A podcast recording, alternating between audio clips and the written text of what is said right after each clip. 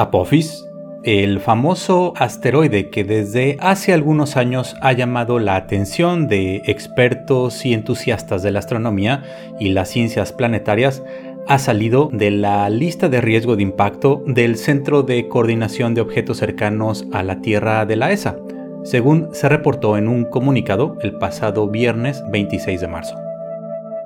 Al respecto, me parece que esto se veía venir, es decir, las mediciones de los parámetros físicos de Apophis ya reportaban desde hace tiempo que sus pasos cercanos a la Tierra no representan peligro de impacto con nuestro planeta.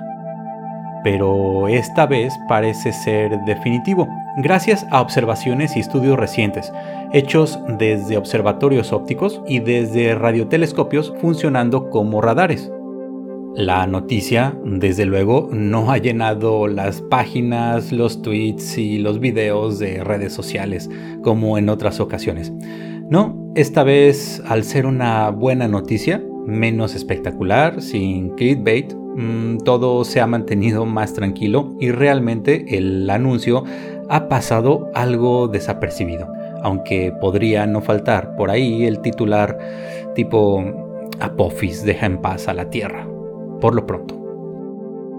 La verdad es que desde su descubrimiento en 2004, Apophis ha estado en los medios, en las redes sociales y en boca del público interesado en temas científicos, más por lo que no sabíamos de él que por lo que realmente sabíamos de él. Y desde el principio, desde que se realizaron las primeras estimaciones de su órbita, las exageraciones y los escenarios catastróficos le dieron un halo especial. Es verdad que Apophis pasará bastante cerca de la Tierra en 2029 y 2036. Es verdad que su trayectoria cruzará la zona donde incluso tenemos en este momento decenas de satélites artificiales. Es verdad que su tamaño sería suficiente para provocar una catástrofe a nivel mundial, pero también es verdad que sabemos que conforme se refinan y mejoran las observaciones de estos cuerpos, podemos anticipar mejor sus trayectorias. Pero mm, siempre hay un pero en estas cosas. Debemos estar alertas. Mi nombre es Vicente Hernández, esto es Las Narices de Tico y hoy hablaremos de Apophis y su, al parecer, y qué bueno que así sea, paso cercano y sin riesgo a nosotros, por lo menos en los siguientes 100 años.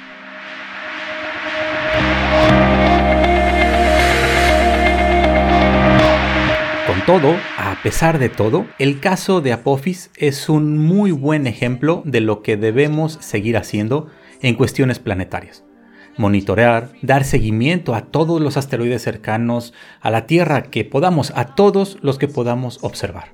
Nos guste o no, con y sin fake news, con y sin noticias amarillistas, Hoy sabemos que la probabilidad de que un cuerpo de varias decenas de metros o incluso pocos cientos de metros nos impacte es real.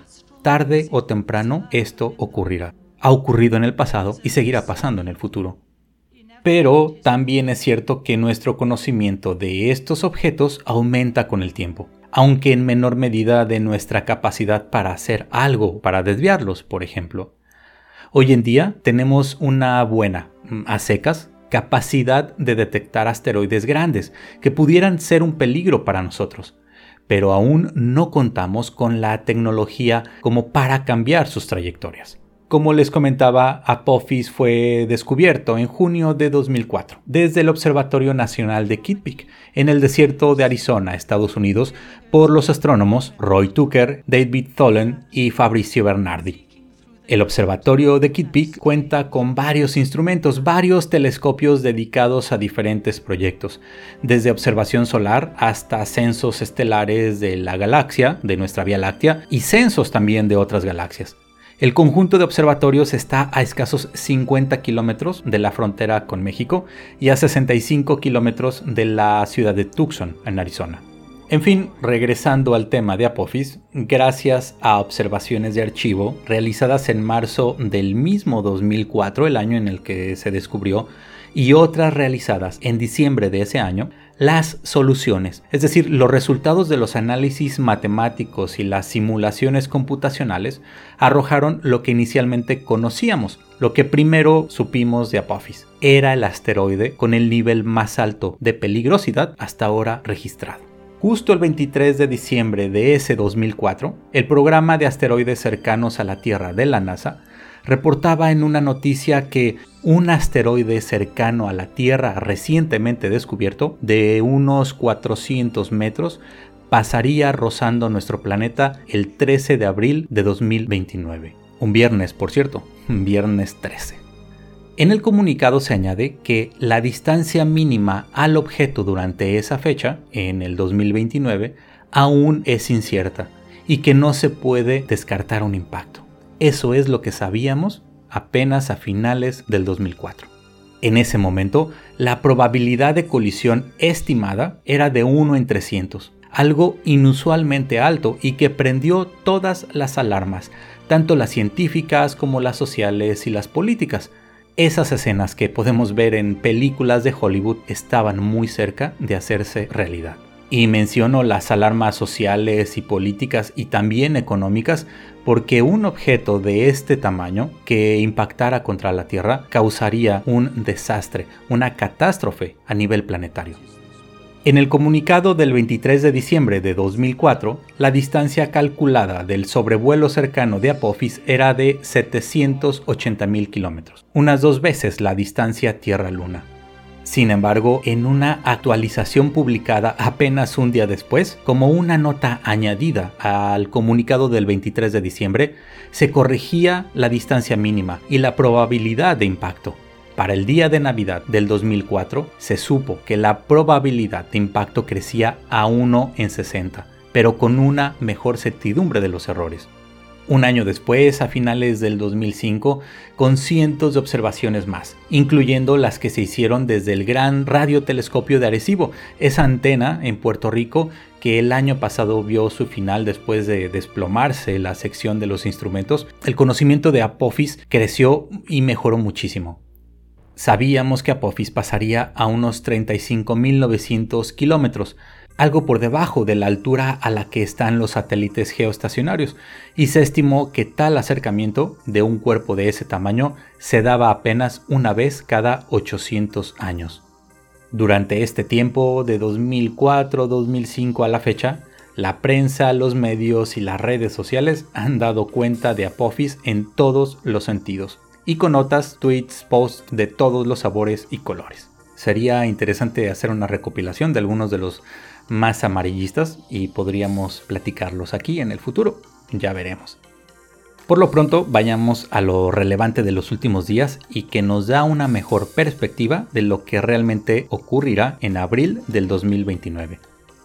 Hasta febrero de este 2021, esto es lo que sabíamos. Apophis tiene unos 340 metros de tamaño en promedio, aunque su figura es algo alargada y las dimensiones reportadas en un artículo de 2018 donde usaron precisamente la antena de Arecibo y otra en California son 370 metros por 450 metros por 170 metros. Estas son más o menos las dimensiones de Apophis, 370 por 450 por 170 metros. La masa estimada es de unos 6.1 por 10 a la 10 kilogramos. Esto es unos 61 mil millones de kilogramos o 61 millones de toneladas. Esto es algo como un millón de elefantes africanos o unos 332 mil aviones Boeing 747. Y sabemos también que el 13 de abril de 2029, alrededor de las 21.46 horas tiempo universal, esto es las 16.46 horas en la Ciudad de México, Apophis pasará a 37.027.73 kilómetros de la superficie de la Tierra. Esta distancia tiene una incertidumbre de 3 sigma de más menos 2 kilómetros lo cual descarta completamente, según lo publicado, según lo confirma la ESA, de un impacto contra la Tierra.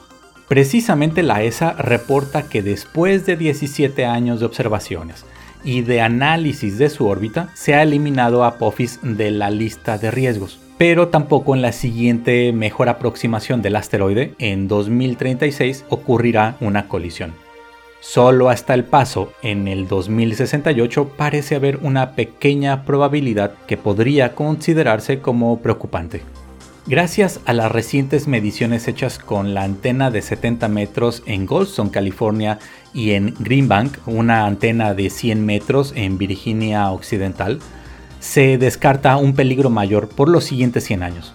Estas observaciones también acaban de realizarse apenas en la primera semana de marzo de este 2021, cuando Apophis pasó a unos 17 millones de kilómetros de la Tierra, unas 44 veces la distancia a la Luna.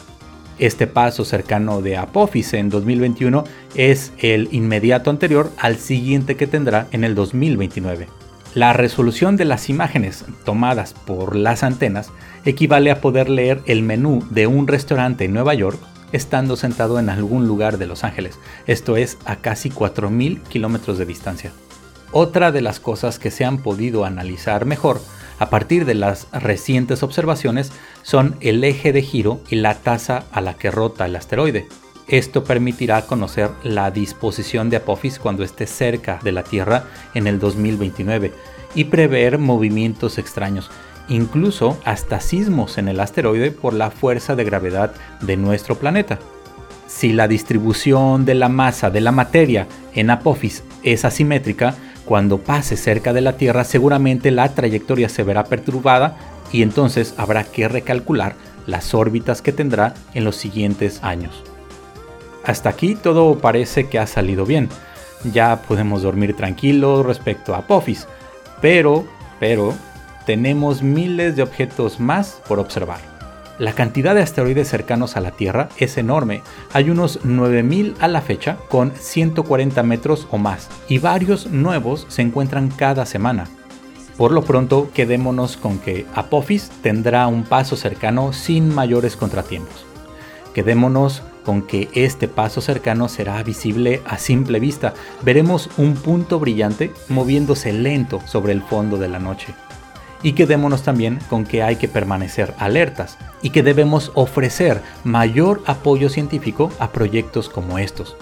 Hasta antes de la pandemia, muy pocas personas en el mundo luchaban y alertaban de las consecuencias que podría tener una eventualidad como la que estamos pasando. Muchos de ellos eran parte de la comunidad científica y no fueron escuchados. Los asteroides cercanos a la Tierra podrían convertirse en una eventualidad, pero en el caso de ellos, a diferencia de la COVID, el tiempo de reacción podría no ser suficiente. Como lo dije anteriormente, observarlos sí, en su gran mayoría sí podemos detectarlos, pero desviarlos aún no.